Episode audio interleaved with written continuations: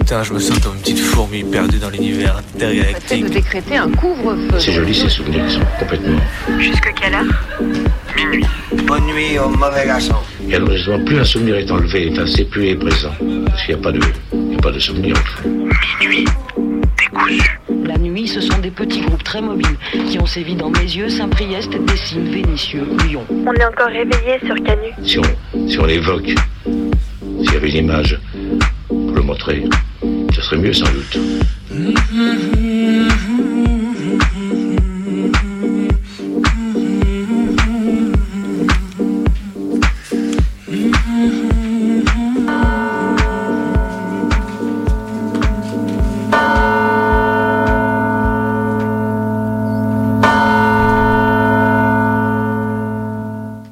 mercredi, c'est le jour des sorties au cinéma. Enfin, demain, c'est la sortie, celle qu'on ne peut manquer. C'est le nouvel opus de la saga Star Wars. Ce n'est pas ma tasse de thé, mais finalement, je trouve ça assez joli qu'une fiction réunisse autant de gens de différentes générations. Peut-être que la fiction d'un monde juste, écologique et solidaire, ça finira par rendre, par prendre pareil que les sabres laser.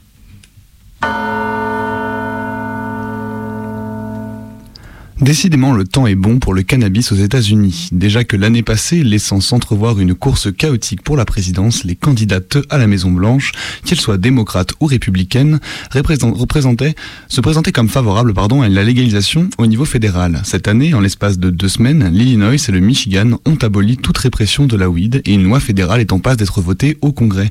Et il faut dire que ça fait quand même bien marrer de regarder notre paysage politique à nous et de voir que même les ricains les plus puritains et coincés sont prêts à accepter l'idée de s'enrouler des longs sans se planquer.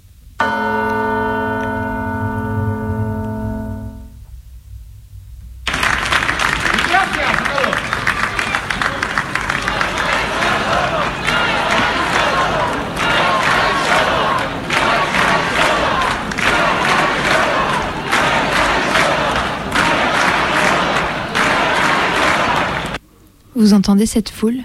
Ces braves militants qui se sont rassemblés sur une place d'Aranda de Duero en Espagne le 14 Cette foule proteste contre la, contre la condamnation à 38 ans de prison de trois hommes, joueurs de l'équipe de foot de la ville, qui ont violé une jeune fille de 15 ans.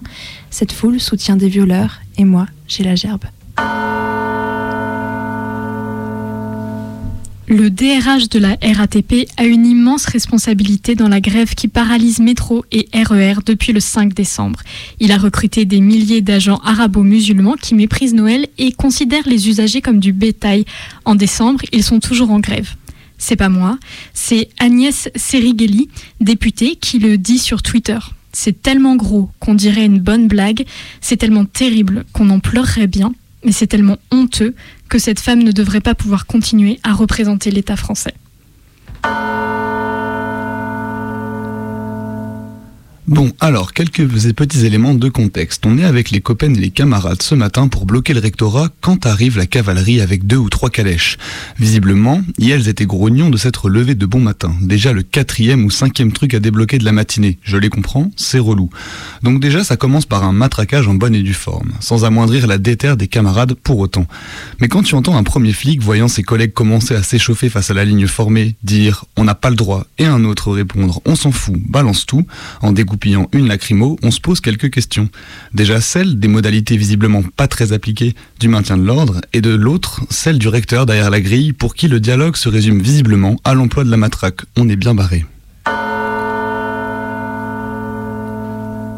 On sait, on sait pour les déblocages de fac, les armées de CRS et de Baqueux. On sait pour les lacrymos sur les lycéens N, sur les, pour les flashballs, les LBD. On les connaît, les traîtrises, les appels, les feux verts, ceux qui scellent le sort de celles qui se feront embarquer au poste. On les voit, les grenades, les matraques, les boucliers en plexiglas qui écrasent la foule. À Rennes 2 aujourd'hui, elles ont vu autre chose. Et elles ont vu le président de leur université retenir bras écartés une rangée de flics encasqués et armés. Et elles ont vu quelqu'un s'opposer enfin aux violences de la police, quelqu'un qui a refusé de céder à une politique qui rompt les grèves et les blocages par la force. Et ce soir, moi, je crois que c'est de ça que je voudrais parler. C'était à la caisse d'un supermarché. Une petite dame est derrière moi. Elle me dit en parlant de la caissière Je lui parle plus. Ah bon? Ben pourquoi? Parce qu'elle ne veut pas me donner ses cheveux, ses beaux cheveux. Moi, je n'en ai plus, dit-elle dans un rire en, en soupesant ses cheveux blancs et épars. Nous avons ri, toutes les trois. On n'était pas pressés. C'était un moment doux, comme on en fait encore, heureusement. Il y a un réel plaisir au climat de grève générale. Les événements apparaissent de partout, redessinent la géographie de la ville au fil des diverses actions menées. C'est un rythme qu'on finit par prendre. On se lève tôt, on se retrouve, on discute, on prend le temps de parler à des personnes avec qui on n'aurait peut-être jamais eu l'occasion de discuter. J'ai par exemple pu parler en manif à une dame âgée qui haranguait les traînards d'eux à avancer pour suivre le cortège de tête et laisser de la place aux camions syndicalistes.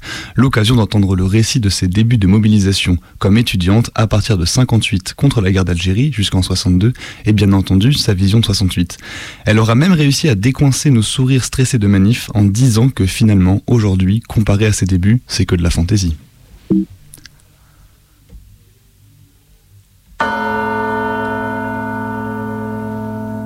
Il n'y a pas longtemps, c'était la fête des Lumières à Lyon. Merci Marie, blablabli, blablabla, des poissons volants, des bateaux lumignons, des lampadaires rouges et des façades en feu. C'était joli, c'est vrai, mais aujourd'hui, Lyon a vu mieux, plus beau, plus fort. Dans le 6e arrondissement, vous savez, celui calme, propre, aux beaux immeubles, belles voitures et loyers inabordables, eh bien c'était l'extinction des feux, plus d'électricité, rien. Rien pour les portes automatiques des résidences privées, rien pour les beaux commerces si bien achalandés, rien pour les sémaphores non plus, sbeul à tous les carrefours.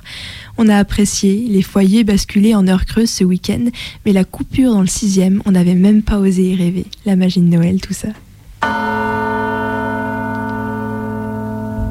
Il est 23h07, vous écoutez Minuit décousu sur Radio Canu. On est ensemble jusque minuit. Avec Colline et Maë.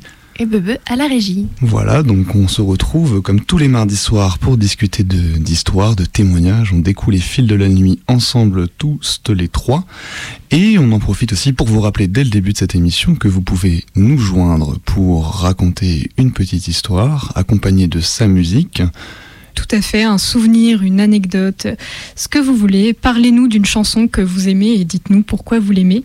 Et pour nous contacter, Bebe, c'est quel numéro? C'est le 04 78 39 18 15. Allez, une deuxième fois quand même pour ceux qui n'auraient pas bien écouté. Une deuxième fois, donc c'est le 04 78 39 18 15. N'hésitez pas à nous appeler et à vous proposer vos sons ainsi que vos, les anecdotes qui accompagnent ces sons et on pourra, sera l'occasion de discuter tous les trois, tous, tous, tous les quatre, pardon, je compte mal, mais euh, de discuter de tout ça ensemble. Exactement. Et bon, après ces quelques brèves intimes et d'actualité, je crois qu'on va passer à l'art nuit avec Bebe qui cette fois-ci nous emmène du côté du jeu vidéo. Ah mais attendez, attendez, je crois qu'on a des accessoires qu'on n'a pas oui, sortis. on n'a pas sorti d'accessoires, c'est ça. Chercher. Ouais, vas-y, y a pas de souci. Je peux commencer à lancer tout ça pendant que tu cherches ces histoires.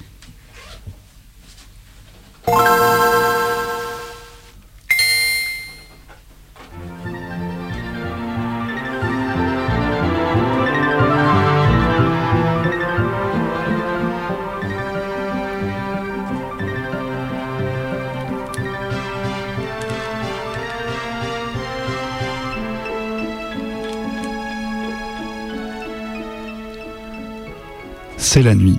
La nuit, pour moi, ça a longtemps été le temps du jeu.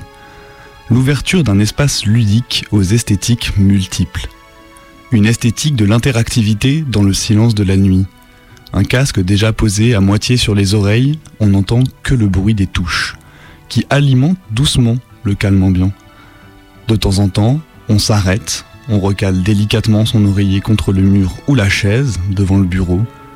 On respire un bon coup quand le bip d'allumage nous signifie l'entrée dans un monde alternatif, où le temps compte si peu, on se laisse porter par une musique, par une ambiance.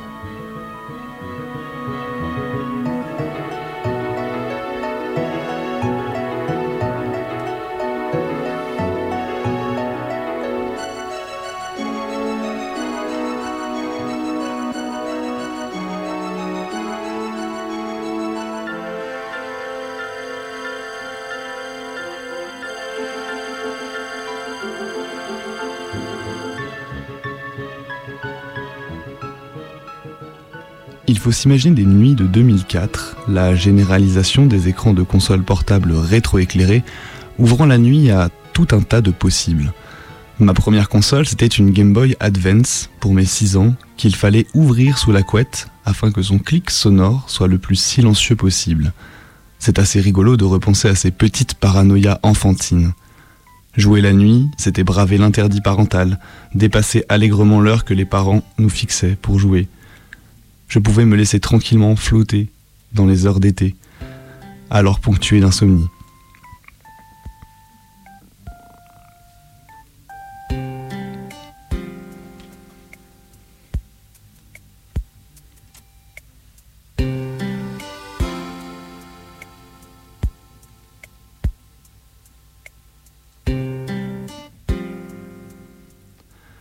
Il était alors temps d'avancer toutes mes parties laissées de côté, ou de refaire intégralement des jeux une fois le niveau maximum atteint, et ainsi refaire, le refaire à chaque fois plus rapidement, dévorer un titre en une poignée d'heures après avoir mis des mois à le terminer.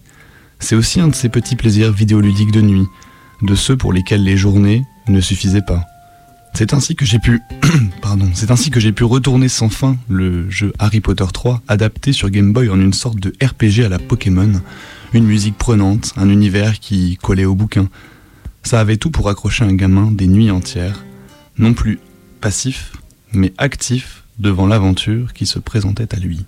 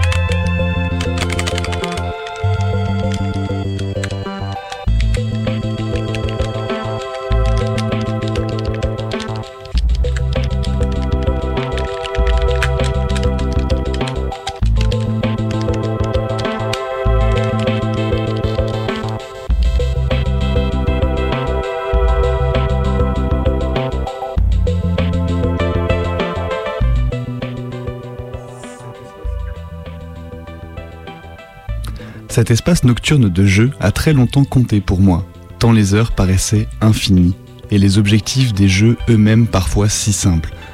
Mon petit frère s'est longtemps moqué de moi pour avoir passé des nuits planquées sous la couette à doser le jeu Animal Crossing sur DS, une sorte de simulateur de vie plutôt rigolo où le temps de jeu était calqué sur le temps réel, ou plutôt sur l'heure de la console qui donnait accès à des événements spécifiques, à une autre ambiance aussi une sorte de méta-nuit dans laquelle je me plongeais, où je pouvais à loisir désarticuler le temps afin de tirer à profit, au maximum, des mécaniques de jeu.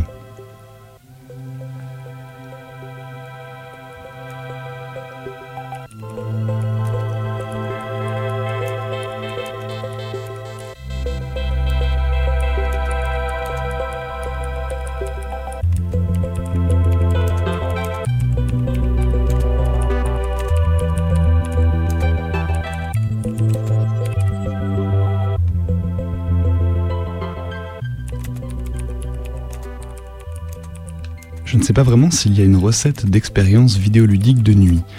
J'y ai pourtant réfléchi avec le temps. Il s'agit surtout de choisir le bon jeu, celui qui est suffisamment rapide pour ne pas s'endormir en cours de route, et surtout pas trop rapide pour que les infos qui circulent restent à peu près compréhensibles. Ce qui était chouette avec ces expériences de nuit, c'est qu'elles étaient multipliables. Pas besoin d'être chez moi, le temps du jeu se déployait aussi en dehors, pendant les vacances, où les nuits paraissaient infinies, où les jours de rentrée n'étaient que de vagues soucis lointains.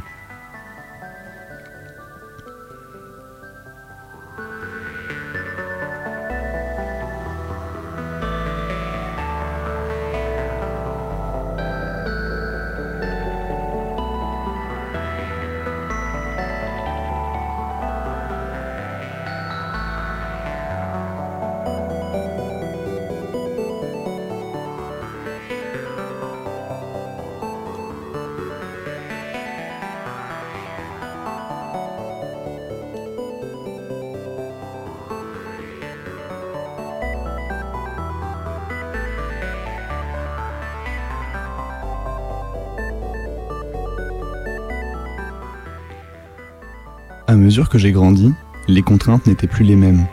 Je risquais moins de me faire prendre, le tout était d'être discret au moment fatidique où les parents allaient se coucher et le moment où Yel sombrait. J'étais peu à peu passé des consoles portables aux soirées sur ordinateur, les fesses bien ancrées sur la chaise, une fenêtre entr'ouverte pour laisser entrer le vent. Les nuits étaient moins solitaires et les silences se paraient de chuchotements, un moment commun où émanaient des conversations feutrées à travers nos écouteurs, des discussions seulement séparées de quelques pâtés d'immeubles.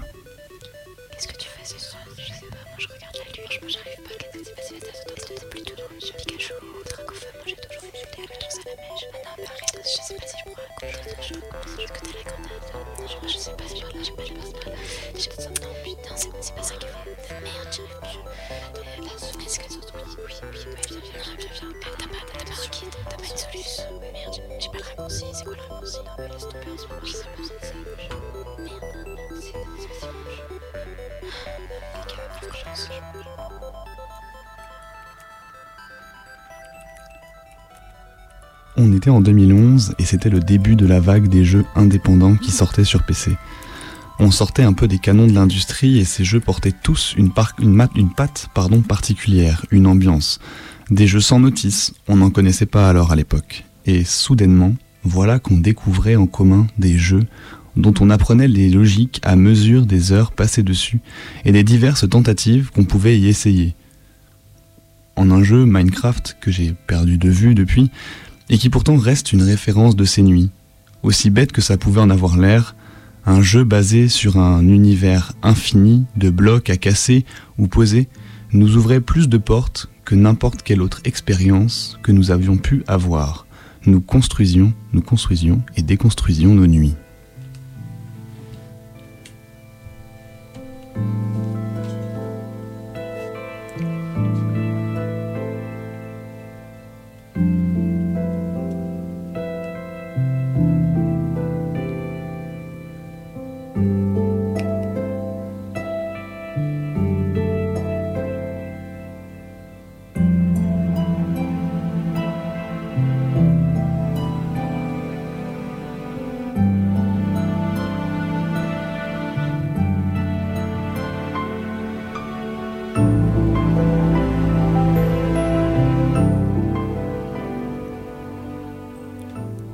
Depuis un peu perdu contact avec ces nuits solitaires en grandissant.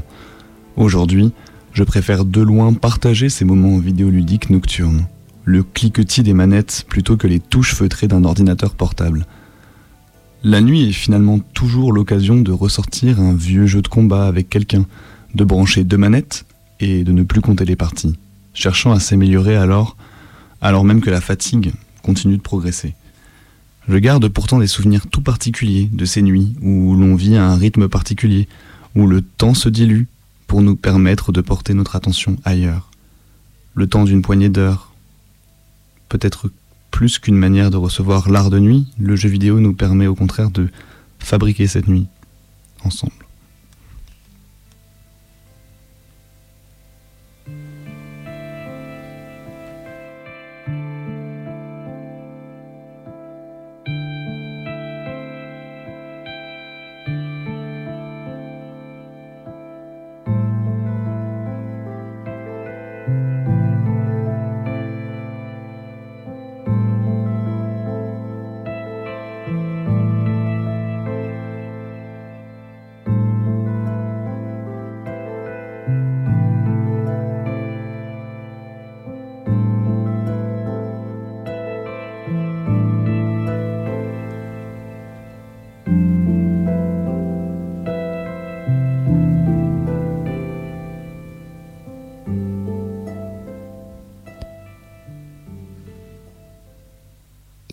23h20, vous écoutez Minuit décousu sur Radio Canu le 102.2.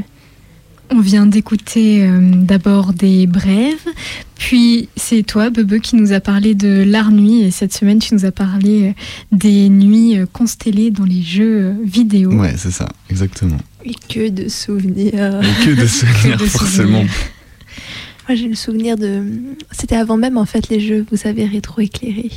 Et on avait cette Game Boy où il fallait de la lumière du coup pour voir quelque fait. chose. Et du coup la Bah oui. strat avec mes grands frères, c'était d'aller faire semblant d'aller aux toilettes, d'allumer la lumière du couloir, et ensuite de rester sur le pas de la porte de notre chambre, allongé avec, euh, à essayer de jouer sur cette lumière-là, et dès que les parents descendaient de leur chambre, de vite sauter dans notre lit et faire semblant d'avoir juste oublié d'éteindre la lumière en, en revenant des toilettes. Mais moi, mes premiers souvenirs de jeux vidéo comme ça, nocturnes, c'est avec mes parents, justement. J'ai le souvenir de quand euh, on, on avait une maison qui était en travaux et on vivait un peu euh, euh, dans un espace restreint. Et mes parents jouaient à Zelda la nuit.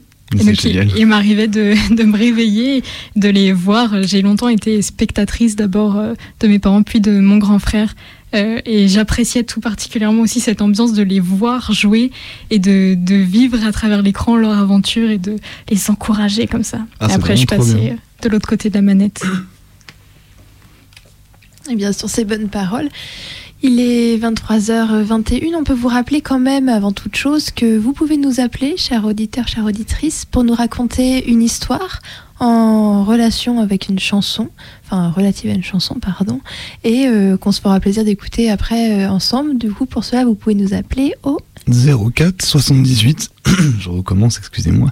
04 78 39 18 15. Bebe a trop crié en manif. Voilà, c'est ça, j'ai vraiment plus de voix. Mais donc voilà, vous pouvez nous appeler, nous raconter des histoires accompagnées d'une petite musique. Mais tout de suite, tout de suite, il va falloir avancer un petit peu et je crois que c'est au tour de Maë d'explorer une autre voie, de raconter des histoires à travers un documentaire. Alors je vous le confesse, c'est un doc qui a été fait il y a un petit moment maintenant, mais euh, que j'avais quand même envie de vous faire euh, écouter ce soir, parce que bah, je l'aime bien en fait. Je laisse la parole à cette, à cette personne. Super, on écoute ça. C'est trop bien, franchement, on a quitté Lyon sous la pluie en fait. Hein. Oui Ah oui, oui, oui. C'est- Normalement, c'est l'inverse, c'est magnifique.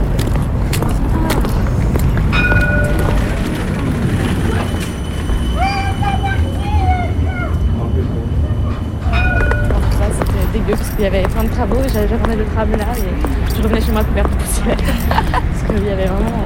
C'était violent. Ils démolissaient en fait le cinéma, mais à coup de. genre vraiment à coup de. massue quoi. Mais quelle idée de détruire un cinéma Bah oui, en plus, je trouve que c'était c'était sympa. Enfin, je me dis, les, les générations de préparationnaires qui, qui pouvaient aller au cinéma là, ça devait être bien.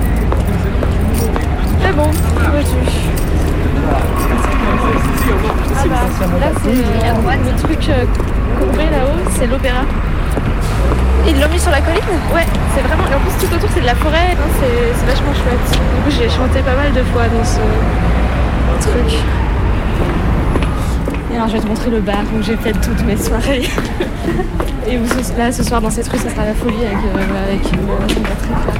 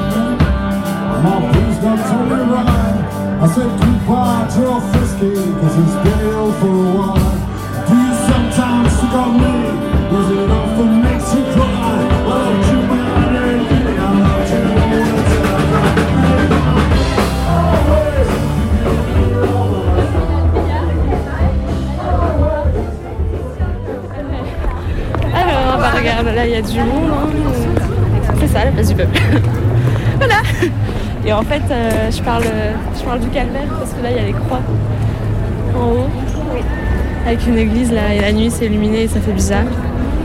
Et globalement, je trouve ça fou parce que c'est pas une place, mais c'est juste un carrefour où les, les trams se croisent, mais c'est super bizarre.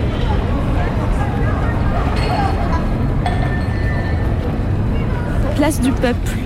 C'est enterré à plusieurs mètres sous nos pieds que coule la rivière qui traverse Saint-Étienne. Ici, on a préféré étouffer les calmes remous de l'eau dans les cris stridents du tramway.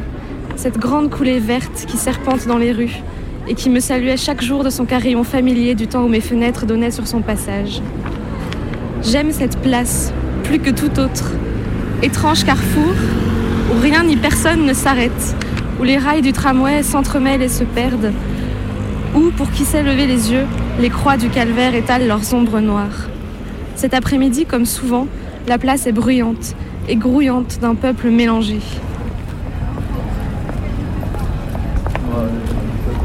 Là, c'est là où déjà je mangeais tous les midis. Après, comme les bars étaient là, après pour revenir, on passait toujours par la place du peuple et euh, on chantait, on faisait n'importe quoi, on inventait des, textes. Puis c'est là où je passais tout le temps euh, pour aller en prépa.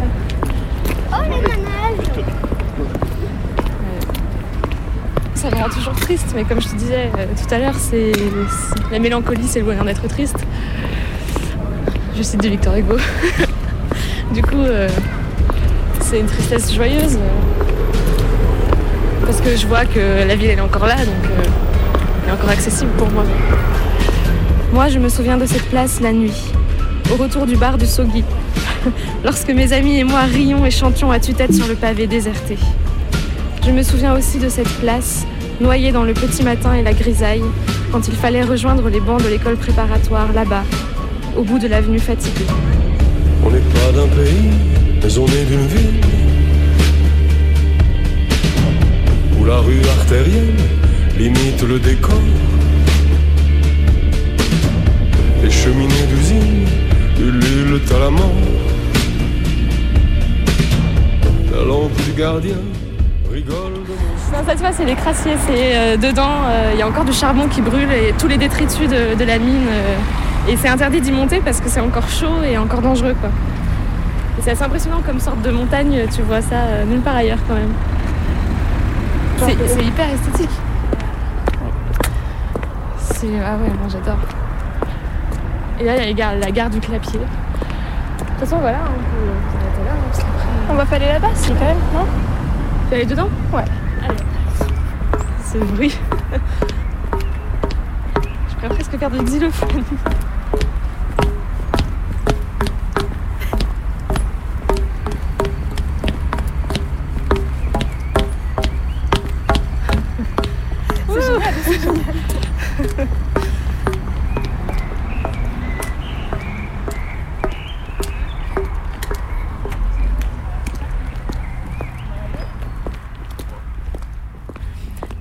Juin 1928.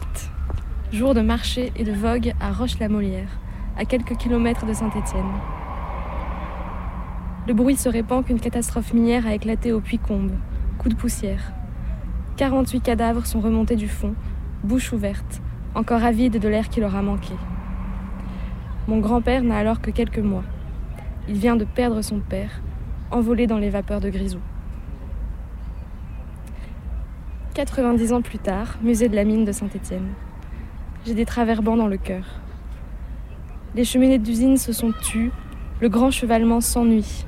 La cage d'extraction ne descend plus que quelques touristes, vaguement inquiets de quitter le plein jour. Sais-tu que là-haut les crassiers brûlent encore, inutile Ici, c'est le silence qui me frappe, comme arraché au grand fracas de l'industrie perdue.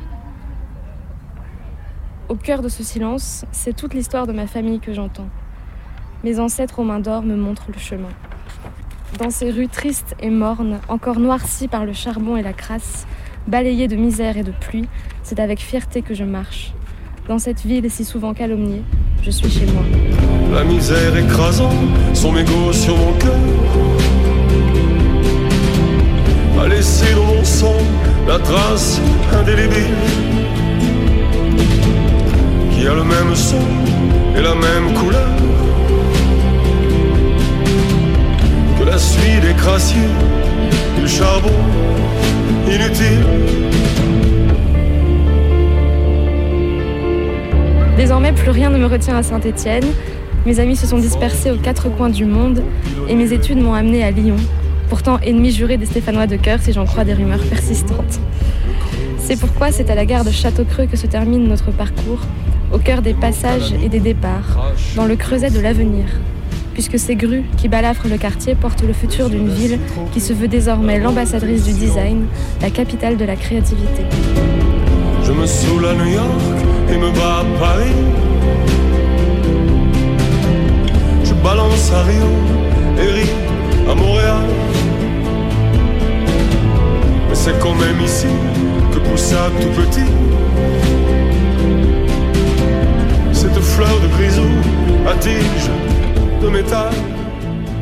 Nul futur pour moi ici. Mais des souvenirs, oui. Et surtout cette immense nostalgie qui m'étreint à chacun de mes retours, comme un grand amour qui ne sait pas finir.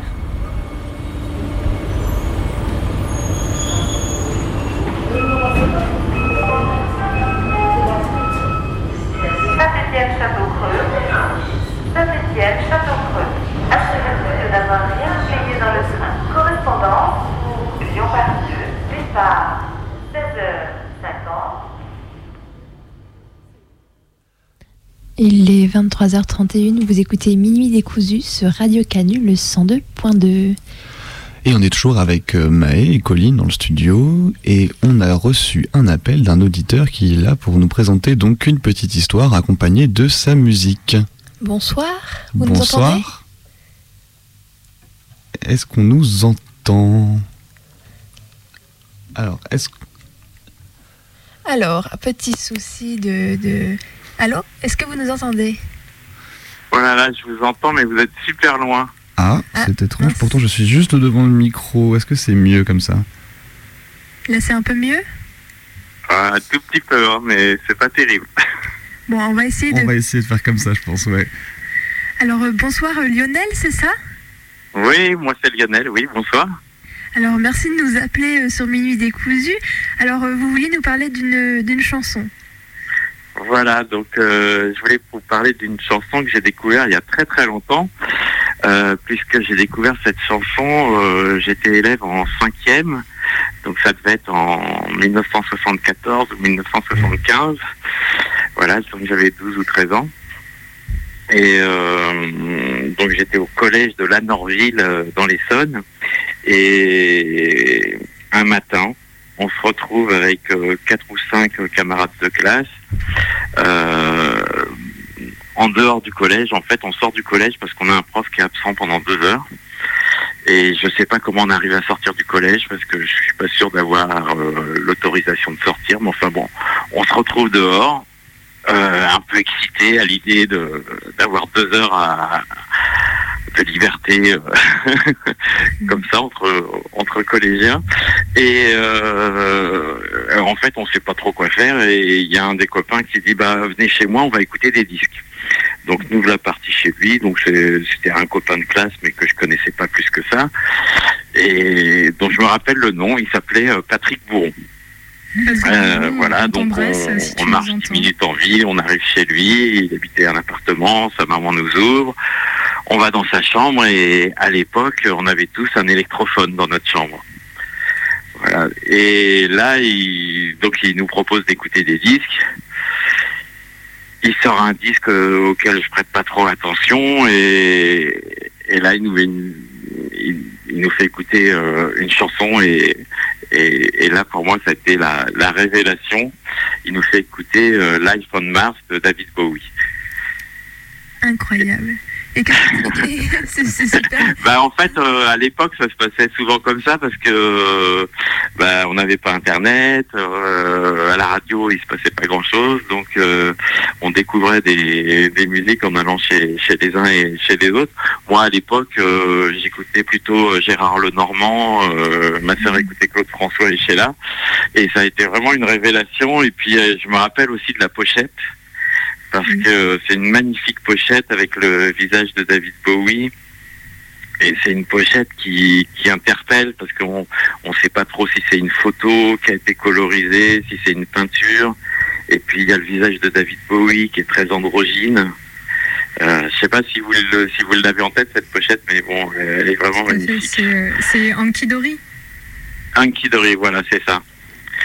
Et euh, du coup, euh, bah, toutes les chansons sont formidables et pour moi, c'est bon bah ça, pour moi du coup, ça a été le premier disque de David Bowie que j'ai acheté et puis un des premiers disques de ma collection euh, de, de disques euh, rock, quoi, enfin pop rock.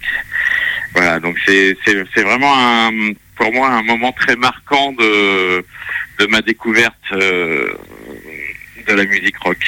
Eh ben, Et super chouette histoire du coup de, de découverte collective d'une chanson, donc David Bowie. Bah écoutez, on vous propose de l'écouter tous ensemble, justement, collectivement. David Bowie, Life on Mars, c'est ça? Voilà, Life on Mars avec grand plaisir. Eh ben, Merci beaucoup de nous avoir appelés. Merci Bah, en beaucoup. tout cas, bravo pour votre émission. Merci beaucoup. Merci. Bonne soirée. Merci, à bientôt, au revoir. Au revoir.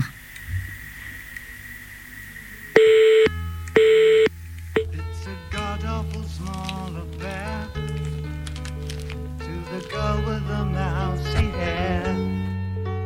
But her mommy is yelling no, and her daddy has told her to go. But her friend is nowhere to be seen. Now she walks through her sunken dream to the seats with the clearest view and she's hooked to the silver screen. But the film is a sad thing for, for she's lived it ten times or more. She could spit in the eyes of fools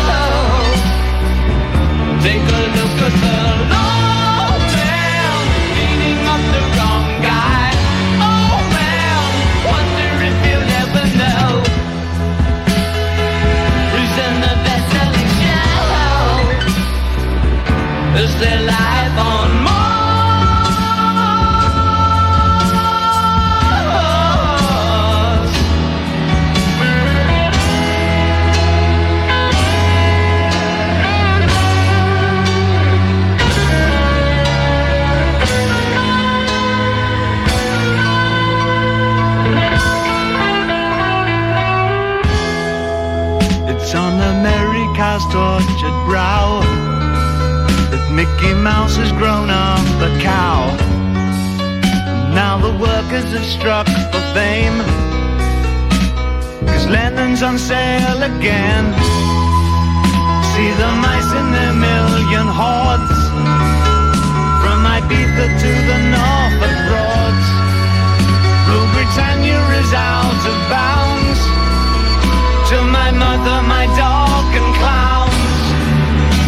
The film is a thing more. Cause I wrote it ten times or more. It's about to be written again.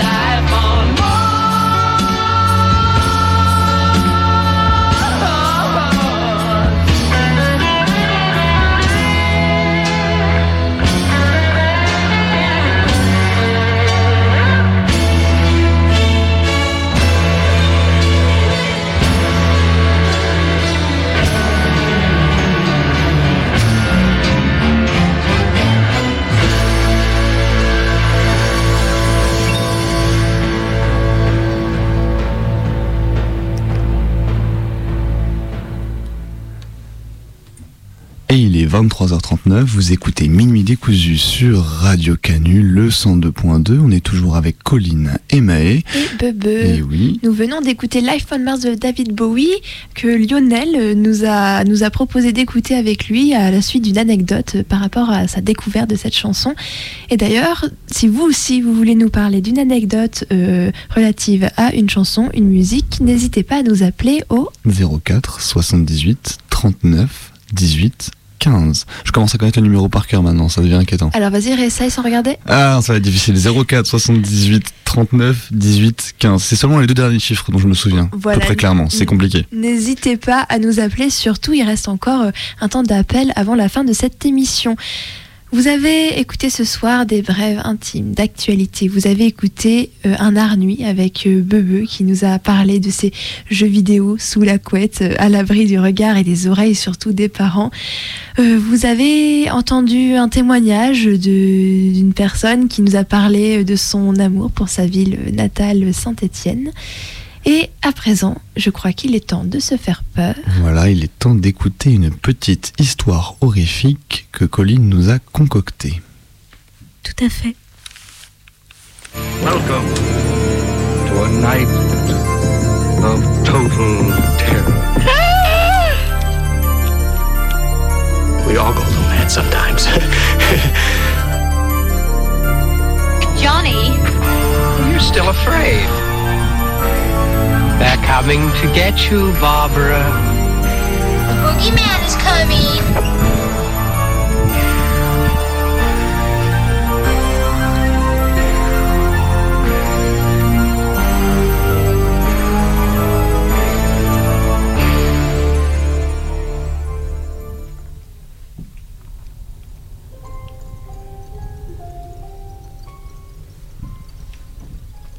Il y a quelques années, j'entrepris un voyage en Amérique du Sud avec ma compagne.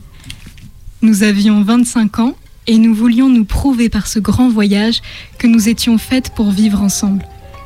Nous choisîmes le Pérou car nous avions entendu dire que les paysages étaient à couper le souffle et nous voulions profiter de notre périple pour randonner. Ce qui arriva par la suite me hante sans relâche depuis et forge ma prison. C'est pour essayer de me libérer de ce poids que je prends la parole aujourd'hui, en espérant que quelqu'un m'entende. Après plusieurs jours d'autocar, nous arrivâmes dans le village de Mesepata. Nous l'avions repéré dans notre guide. Peu connu des touristes, ce village offrait pourtant un superbe point de vue à moins de deux jours de marche. C'était précisément ce que nous recherchions, et nous débarquions donc à Mesepata, heureux et fiers de ne pas suivre le flot des touristes que nous jugions de manière hautaine. Il n'y avait pas d'hôtel dans le village, et nous avons donc frappé aux portes, mettant à profit nos notions d'espagnol, jusqu'à ce qu'un homme à l'air bourru veuille bien nous faire dormir chez lui. Nous lui racontions alors notre voyage et notre envie d'atteindre le point de vue. Son visage blêmit à l'entente de notre projet. Il fit trois signes de croix avant de nous donner les explications suivantes. Suivez le chemin du point de vue. Lorsque tombera le soir, vous trouverez un refuge sur votre gauche. Un couple de personnes âgées se tiendra sur le perron, prêt à vous accueillir avec de l'eau fraîche et des victuailles. Ne rentrez surtout pas dans cette maison. Qu'est-ce qui se passe si on entre? demanda ma compagne. Si vous entrez, les deux vieux mourront dans la nuit. Alors, pour vous aussi, il sera trop tard. Vous appartiendrez à l'esprit de la montagne et ne pourrez jamais ressortir du refuge de pierre. Nous voyions bien que l'homme était tourmenté par cette histoire, et nous ne voulions pas abuser de sa gentillesse. Nous prîmes congé de lui et nous couchâmes, ne discutant pas de ses recommandations entre nous, car nous ne savions pas quoi en penser.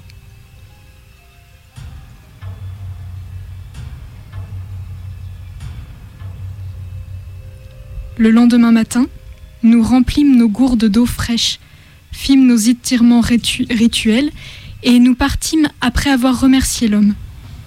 Il nous regarda partir avec les yeux vides, le visage pâle et les mains tremblantes, comme si la mort était à nos trousses. Le chemin était plus ardu que ce que nous pensions, et nous dûmes nous arrêter à plusieurs reprises pour reprendre notre souffle. L'oxygène commençait à manquer au fur et à mesure que nous gagnions de l'altitude, et le niveau d'eau de nos gourdes commençait à manquer cruellement.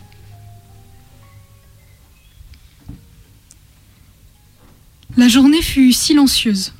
Chacune était perdue dans ses pensées et sans se l'avouer réfléchissait à la prédiction de notre hôte de la veille. La nuit commençait à tomber, et le froid avec. Il était temps de nous arrêter lorsqu'une lumière attira notre regard sur notre gauche. C'était le refuge. Un couple de personnes âgées se tenait sur le pas de la porte, tenant une lanterne à la main. Vous voulez entrer? Vous semblez fatigué. Nous avons de l'eau et de la nourriture pour vous. dirent-ils en espagnol avec un grand sourire. Mon sang se glaça. Tout était rigoureusement identique à la prédiction de l'homme qui nous avait accueillis. Je me tournai vers ma compagne, qui n'en menait pas plus large que moi. Nous demandâmes au couple de nous laisser réfléchir un instant. Aucune de nous ne voulait prendre la décision. Nous n'étions pas croyantes et avions tendance à nous moquer des histoires d'esprit et autres événements surnaturels. Cependant, nous n'étions pas à l'aise à l'idée de passer la nuit dans cette maison de pierre. Je finis par trancher. Nous n'allions pas nous priver d'une bonne nuit de sommeil, de vivres et de victuailles pour une bête légende locale. Notre peur était ridicule. Nous acceptâmes donc la proposition du couple et entrâmes dans la maison. Tout, à l'intérieur, semblait très ancien. Et on sentait que le couple était fébrile à l'idée de recevoir de la compagnie. Ils étaient intarissables.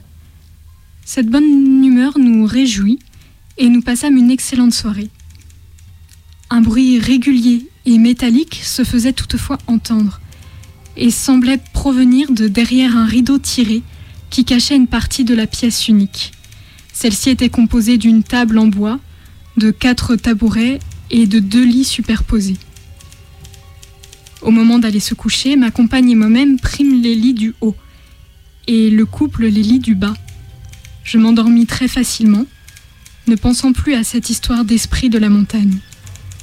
Au milieu de la nuit cependant, je me réveillais, dérangée par les bruits étranges qui s'intensifiaient. Les yeux à moitié ouverts, je n'arrivais pas à identifier ce son qui m'était pourtant familier. Je réveillais ma compagne, j'avais besoin d'être rassurée. Ce ne fut pas le cas. Nous nous levâmes, bien décidés à découvrir l'origine de ce cliquetis étrange, quand une impression tenace me submergea. Nos hôtes, souriant chacun dans leur lit, bras croisés sur la poitrine, ne respiraient plus. Ils étaient morts, paisiblement. Il n'y avait plus rien à faire pour les sauver. Mes yeux remplis de terreur cherchaient ceux de ma compagne. Il fallait sortir d'ici au plus vite. Au même moment, elle ouvrit le rideau d'un coup sec, qui laissa place à une vision d'horreur. Une femme, pas plus grande qu'une enfant, était accroupie sur une chaise. Elle tapait à la machine. Son corps rachitique n'avait pour seul vêtement que des bandelettes anciennes. On ne pouvait pas voir son visage, caché derrière ses cheveux longs et noirs. Nous voulûmes courir, nous échapper de ce cauchemar. Mais toute force nous quitta au moment de rejoindre le pas de la porte. C'est comme si nous étions attirés contre notre volonté par le cliquetis de la machine à écrire, qui continuait sans relâche.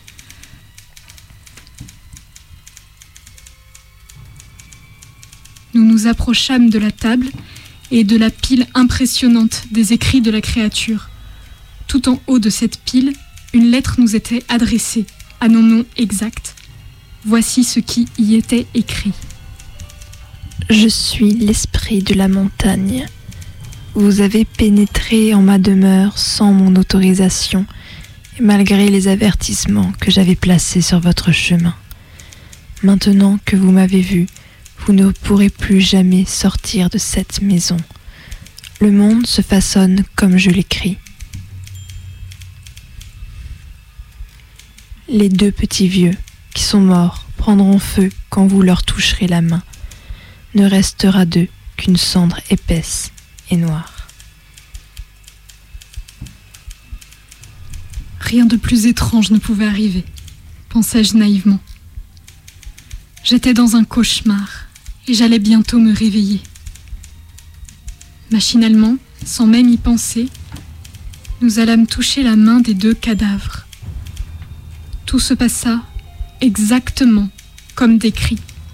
Les flammes, puis les cendres épaisses et noires. Je tombais à terre, sanglotant. Mon crâne me faisait mal. Ma compagne était également dans un état de terreur sans limite. Nous eûmes la force de nous traîner jusqu'à la porte, essayant une nouvelle fois de sortir, ce dont nous fûmes tout bonnement incapables. Je tremble de colère et de peur à l'idée même de ces échecs répétés. Cela fait dix ans que notre vie se résume au cliquetis de la machine à écrire derrière le rideau tiré. Dix ans que nous vivons dans ce refuge qui fut en réalité notre piège mortel. Aujourd'hui, je suis résignée et je n'attends plus qu'une chose d'entendre enfin des voyageurs sur le chemin qui mène au point de vue. Je sais qu'à ce moment-là, nous aurons la chance, nous aurons la force d'ouvrir la porte et de leur proposer des vivres et de l'eau. J'attends ce moment comme une délivrance, car seule la mort pourra nous faire quitter cette maison. Si vous entendez ce message, je ne sais par quel miracle, venez vite à Mesepata. Le point de vue y est magnifique, et à moins de deux jours de marche, paraît-il.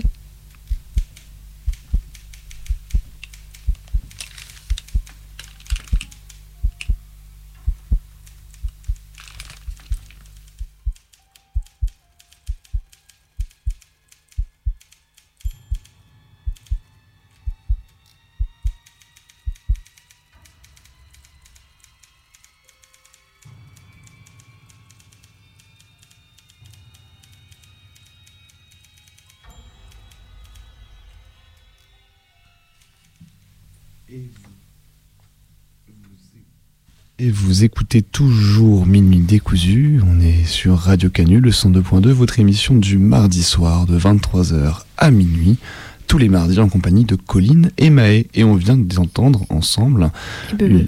Oui, Bebe, oui, j'ai oublié de me présenter, je suis désolé. Et une fiction, du coup, euh, que tu as écrite, je crois, Colline, pour l'occasion. Tout à fait, euh, c'est une fiction qui... Euh, qui allait bien, il me semble, avec l'émission, puisque c'est une, c'est une fiction qui a été vraiment tirée de la nuit. C'est un ami qui a fait ce cauchemar, qui m'en a fait part et que j'ai un peu arrangé, j'ai un peu j'ai changé des détails, j'ai changé la fin, mais euh, son cauchemar, c'était à peu près ça. Et c'est vraiment une histoire euh, qui m'a semblé euh, frappante et vraiment horrifique. Donc j'avais envie de la mettre en mots et de la mettre en voix, de vous la partager. moi, c'est vraiment le côté cyclique du truc qui m'a fait vraiment, vraiment peur pour le coup. Mais c'était, ça va être. Enfin, j'aimerais pas le vivre en tant que rêve en fait. C'est ça surtout l'idée que je me dis. Je me dis, c'est chouette, en petite histoire comme ça à la radio, on est bien et tout, mais ce soir, je le souhaite pas pour moi, quoi. Je pousserai plus jamais la porte d'un refuge de la même manière. voilà, c'est dit. Bon, écoutez, il est 23h23. 53. 53, oui, pardon. c'est la, la, fin de soirée, la fatigue. C'est la fin de soirée, la fatigue, mais j'aimerais encore rester encore une heure avec vous. Euh, voilà, écoutez, ce soir, euh, on vous a raconté des histoires, des histoires de jeux vidéo sous la couette, des histoires de villes qu'on aime par-dessus tout, des histoires d'horreur et de refuges montagnards et hantés. Et euh, vous nous avez aussi raconté euh, des histoires, enfin une histoire, parce que vous nous avez appelé pour nous parler de votre découverte, enfin Lionel nous a appelé pour nous parler de sa découverte de euh, Life on Mars de David Bowie. Et voilà, pour cette fin d'émission, je pense qu'on peut peut-être se quitter sur une musique comme... Bah oui, pourquoi pas, ce serait une bonne chose. Il reste encore 5 minutes. Ouais, 5 minutes, c'est le temps d'un morceau. Oh, on a le temps, on a le temps. Bebe, tu as quelque chose à nous proposer? Ouais, j'avais prévu un petit morceau au cas où. Ça s'appelle Sinote Piboin par Stupéflip. Le Synode Piboin était un conclave para-religieux ayant lieu toutes les cinq années. La peur qu'il inspira fut proportionnelle aux bienfaits qu'il engendra.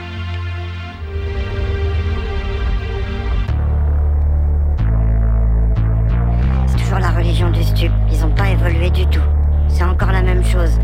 Moi j'en ai marre. Joël, approche-toi. Oh. Viens par ici. Oui Mais croyais-tu sincèrement que la religion du stup pouvait s'éteindre? Mais non, maître, jamais je n'ai eu de telles pensées.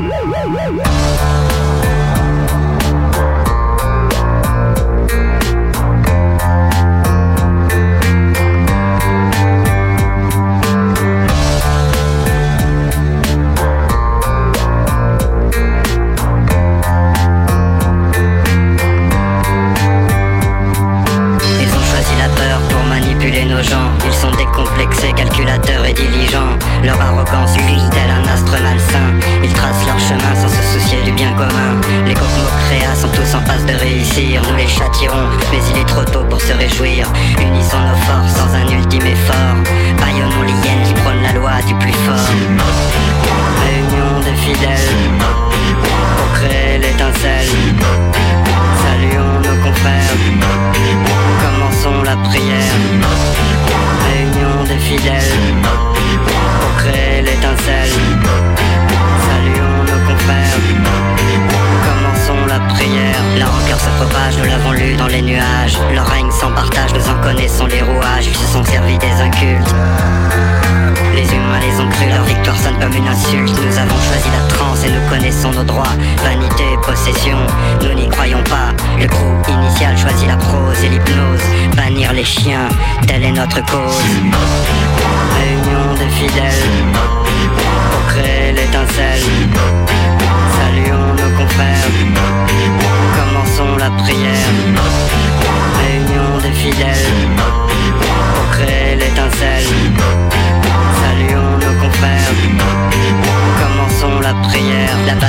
Stélia n'en a pas fini de souffrir. Nos divisions tuent, n'ayons pas à en rougir. Nous sommes différents, nos idées sont aux antipodes. Oui, nous les punirons, ils ne sont que gastéropodes. Ils partent en randonnée sans attendre les plus faibles. Ne respectent rien, ni le blé, ni le seigle. Tellement facile de faire appel aux bas instincts. Nous les traduirons au sein du synode piboin. Pour créer l'étincelle, saluons nos confrères, la prière, réunion des fidèles.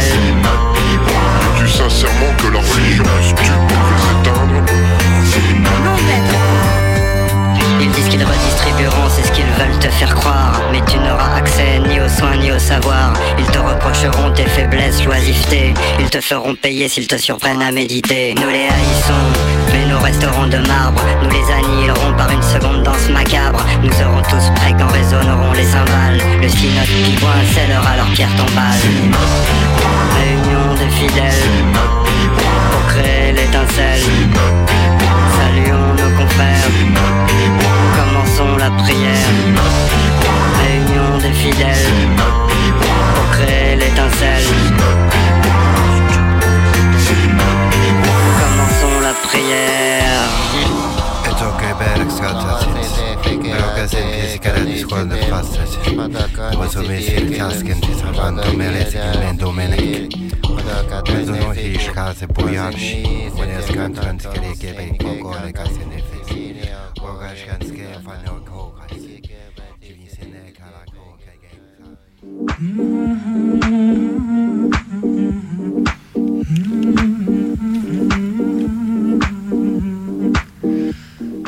Vous écoutiez Minuit décousu sur Radio Canu, le 102.2. C'est votre émission du mardi soir de 23h à minuit. On fait une petite pause les mardis 24 et mardi 31, mais on se retrouve euh, du coup le mardi 6. Ouais, je crois que c'est ça. On se retrouve le mardi 6 janvier pour le retour de Minuit décousu sur Radio Canu le 102.2. On vous souhaite une bonne nuit. Bonne nuit à tous.